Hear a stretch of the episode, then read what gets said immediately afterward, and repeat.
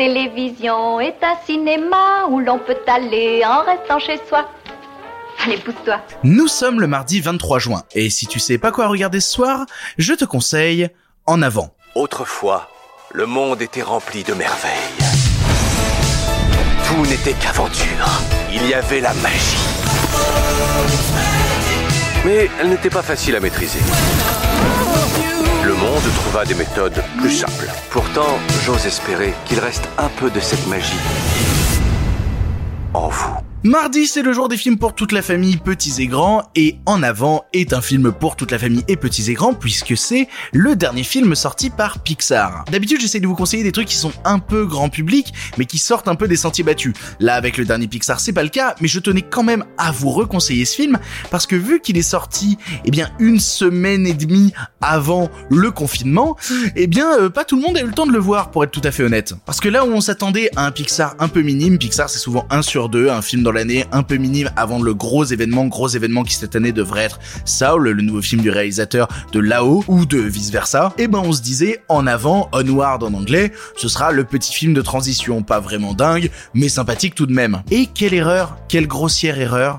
En avant, est un film sublime. Il raconte l'histoire de Ian et Barley Lightfoot, deux frères qui ont perdu leur père assez jeune. Habitant dans une ville tirée d'un vrai univers d'heroic fantasy avec des elfes, des trolls, des lutins et tout ce genre de joyeuseté, mais qui a sombré dans la technologie et qui a un peu oublié la magie, ils finissent par se rendre compte que non, la magie n'est pas morte et peut-être qu'avec la magie, ils pourraient de nouveau passer une journée avec leur père. Alors comme le dit le titre du film en avant, ils partent à l'aventure dans la camionnette du grand frère, un seul but en tête, pouvoir passer une journée avec leur père qui leur manque. J'ai beaucoup de choses à dire sur ce film, je vais essayer d'aller très vite, c'est sublime, c'est absolument sublime. Esthétiquement, visuellement déjà, hein, c'est léché comme peut l'être n'importe quel film Pixar, il y a vraiment des détails dans les lumières et dans les animations mais qui, qui, qui te caressent la rétine, c'est un vrai bonheur à regarder. Et qui plus est, c'était pas un pari réussi d'avance d'avoir toute une DA qui tire des choses de l'héroïque fantasy, c'était pas quelque chose qui était euh, vraiment facile à exécuter. Et quelle réussite, parce qu'on n'est pas dans un truc putassier à mourir, on n'est pas dans un truc de et regardez le public fan de Donjons et Dragons, vous allez adorer ça parce que regardez, il y a trois trolls.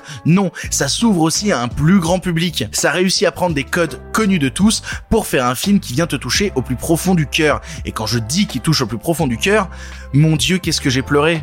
Dieu, qu'est-ce que j'ai pleuré. Parce que mine de rien, c'est un film qui te parle de deux choses, à savoir les relations qu'en tant que fils tu as avec ton père et surtout les relations que tu as en tant que frère. Comment vous vous construisez entre frères, comment vous vous accompagnez entre frères dans les moments difficiles. Et ça va assez loin dans ces thématiques-là, ça va même très très loin dans des choses parfois assez sombres que les enfants ne saisiront pas nécessairement, mais qu'en tant qu'adulte, tu te ramasses dans la gueule comme un énorme pavé. Et c'est assez fou, et c'est la patte même de Pixar, d'arriver depuis des années à faire se côtoyer dans les mêmes longs métrages, des thématiques très sérieuses, notamment sur le passage à l'âge adulte et sur toutes les relations qu'on peut avoir à l'intérieur d'une famille, et en même temps une DA qui peut attirer tout et n'importe qui, parce qu'à chaque fois, c'est visuellement époustouflant. Je conseille pour être honnête le film en VO, notamment parce que le duo de base est fait par Tom Holland et Chris Pratt, et qu'ensemble ils fonctionnent extrêmement bien, et qu'on retrouve dans des seconds rôles, notamment Julia Louis Dreyfus ou Octavia Spencer. Mais si jamais vous le voyez avec vos enfants et que vous voyez le film en VF, eh ben, euh, elle est très honnête. Franchement, elle est très très très honnête, ça, ça vaut le coup quand même. Si je parle de ce film aussi, c'est pas anodin, c'est que euh, nous sommes le 23 juin, et depuis hier, les salles de cinéma ont rouvert, et notamment en avant, et de retour dans les salles de cinéma. D'habitude, je vous dis toujours, eh, regardez, il est disponible sur tel ou tel service de VOD. Là, je n'ai qu'une chose à vous dire, le film est en salle, retournez en salle, les salles de cinéma ont besoin de vous. Quitte à se prendre un film aussi dingue que celui-là dans la tronche, mieux vaut le voir sur un énorme écran à l'intérieur d'une salle de cinéma, plutôt que chez soi en VOD. Véritablement, si vous avez l'occasion, allez en salle, allez en salle, allez en salle, et retournez voir ou allez voir tout simplement en avant. C'est une expérience qui m'a bouleversé. Tu n'as maintenant plus d'excuses, tu sais quoi voir ou revoir ce soir, et si cela ne te suffit pas, rendez-vous demain pour un nouveau film. J'ai rencontré papa